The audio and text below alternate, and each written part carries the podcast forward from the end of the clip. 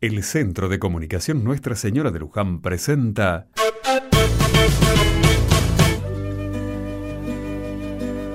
Rezando juntos.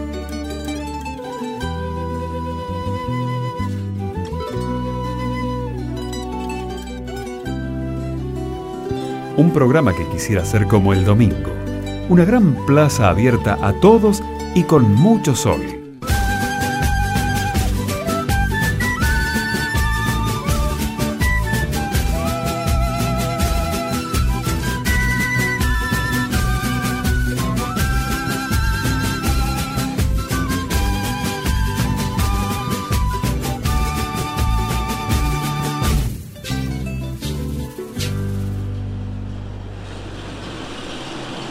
Mirta, Mirta, vení, vení a la radio, por favor, que nos falta un personaje. Estás loca. Sí, bastante loca.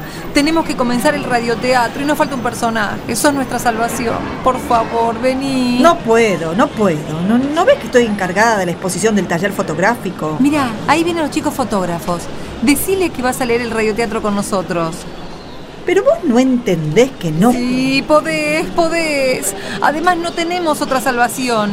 Dale, vení. Lee el radioteatro y haces propaganda de la exposición del talón juvefía de Fototón.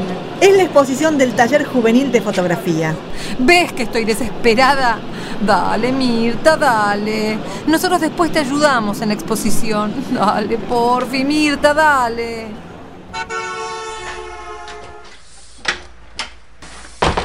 Sentate. Sentate acá, Mirta, delante del micrófono. Dale. Estamos atrasados dos minutitos. Escúchame. Vos tenés que hacer la mujer del fariseo, ¿sí? Donde dice mujer, lees vos. Es una mujer medio aplastada por la autoridad del marido, ¿sí? Muy apocada, la pobre, muy intimidada, ¿sí? Bueno, está bien, está bien. Dale. Sí, sí, dale, vamos. Comenzamos el radioteatro. Ojo que estamos en el aire. A la una, a las dos, a las tres, ya.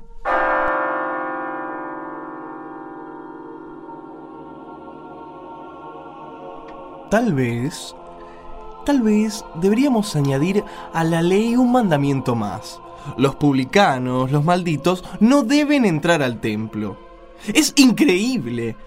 ¿Cómo puede ser que el templo, nada menos que el templo, el asiento de Dios, esté abierto a cualquiera? Marido, más mandamientos. Son 613, por favor. ¿Y cuántos de ellos son positivos, mujer? 365. ¿Y cuántos de ellos son negativos? Es decir, son prohibiciones, inhibiciones, noes e impedimentos. 248. Has respondido bien, esposa. Eres una gota de orgullo para mí. Bueno, por eso digo, 613 mandamientos. ¿No son demasiados, marido? ¿Toca a las mujeres opinar sobre ese punto? ¿O sobre cualquier otro, dicho sea de paso? Qué convencido está este hombre de su propia importancia, que lo eleva por sobre su propia mujer, por sobre todo el resto del pueblo, por sobre todos. Oh, Señor. Oh, Dios mío. ¿Cómo no darte gracias? ¿Cómo no darte las gracias porque no soy como los demás hombres? Un momento antes, había extendido su mirada por sobre la multitud que puebla la explanada del templo. Nubes de humo de los sacrificios, nubes de aromático humo del incienso, nube de personas que levantan al cielo el invisible aliento de su esperanza, de su rezo, de su fe. Casi, casi se confunden con los animales. Ay, pobre gente, pero también gente culpable, gente manchada por el adulterio, por el robo, por toda clase de injusticias e impurezas. ¿A qué vienen al templo? Pero, marido, ¿quién no acude al lugar donde está la salvación? Ah, mujer. Esa falsa compasión comprensiva, qué poca severidad, qué poca observancia habría en el mundo si la religión dependiera de las mujeres. Pero no es cierto, marido. ¿No es cierto que Dios mira con infinita bondad la pequeñez de la gente sencilla? Ah, seguro. No solamente mirás a la multitud impura con los ojos sensibleros, sino que además te atreves a atribuirle al propio Dios esa blanduzca mirada femenina. Yo no puedo saber cómo es Dios, marido. Yo solamente comprendo a la multitud. Si veo que ella corre buscando la salvación. Son incapaces de salvación. No tienen luces, no tienen fuerzas, no tienen instrucción. Son como el hombre paralítico que trata en vano de acercarse a la nave de los salvados. La nave parte. ¿Con qué fuerzas podrán alcanzarla?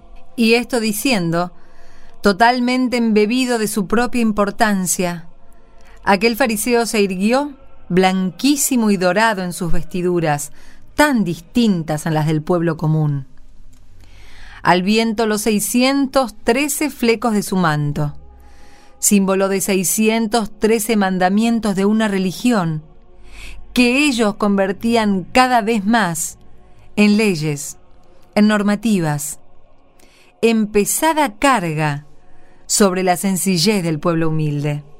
Tené compasión, Dios, tené compasión de mí. Oh, Señor, oh Dios mío, ¿cómo no darte gracias? ¿Cómo no darte las gracias porque no soy como los demás hombres? ¿Qué soy yo, Señor, Dios mío?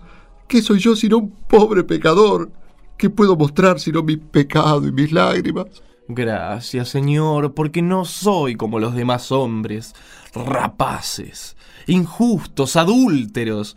Y por cierto, no soy menos que menos como este miserable publicano Qué bien hace este pecador en golpearse el pecho y regar las sagradas losas del templo con sus lágrimas sucias. ¿Qué otra cosa puede mostrarte? Nada. Yo, Señor Dios, te muestro mis ayunos, mis oraciones, el constante recitado de tus mandamientos, el diezmo religiosamente cumplido. Dios, tené compasión de mí, Dios, tené compasión de mí. Recuerdo que Jesús nos contó esta parábola entre el fariseo y el publicano, para después decirnos que el publicano salió redimido del templo y el fariseo quedó como estaba, porque nos decía Jesús, el que se hace el grande será humillado y el que es humilde será engrandecido por Dios.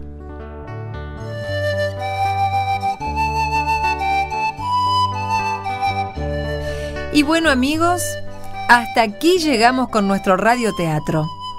Y al terminar, queremos agradecer especialmente a Mirta, que nos sacó de un apuro y que tiene algo que decirnos, una invitación para hacernos. Bueno, a mí, ¿qué quieren que les diga? Me dio mucha bronca tener que improvisar este personaje porque yo estoy ocupada acá enfrente en la plaza preparando la exposición de nuestro taller de fotografía que es un taller de jóvenes, de adolescentes, gente de barrio.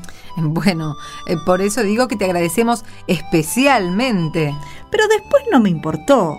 Yo no sabía cuál era la página del Evangelio que íbamos a mostrar. Y cuando vi cuál era, se me fue pasando la bronca. Es algo que tiene tanto que ver con el taller de fotografía de los adolescentes. Mm, ¿Cómo es eso, Mirta? Es el tema de la mirada. El fariseo mira a la gente desde arriba. Yo no creo que Dios nos mire desde arriba. El publicano mira su propia humildad.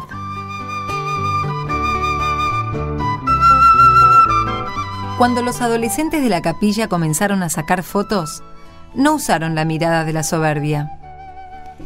Miraron a la gente sencilla, a los vecinos, a las vecinas, a los personajes del barrio, que es un barrio humilde.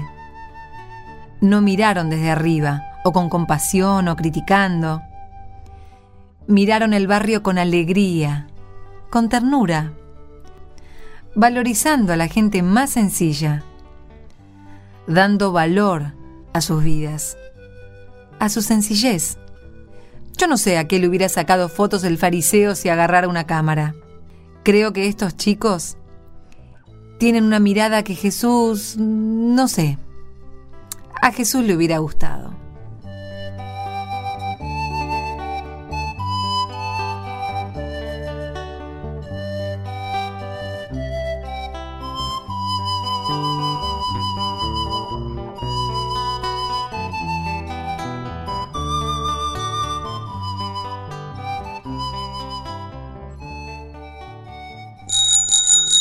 El cartero ciclista nos anuncia que ha llegado el momento de los saludos. Un saludo muy grande a Radio Dolores de la ciudad de Dolores en la provincia de Buenos Aires, Argentina. Y otro saludo para Radio Contacto de la ciudad de San Francisco, en la provincia argentina de Córdoba.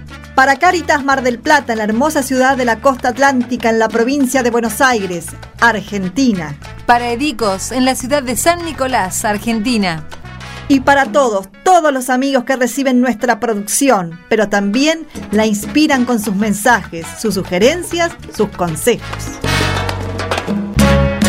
Queremos ser un abrazo muy grande para todos nuestros amigos. Un abrazo, una plaza llena de sol con el calor de la ternura de Dios, fuente de toda comunidad. Ojalá podamos estar juntos en siete días más cuando llegue el momento de pasar otro rato rezando juntos.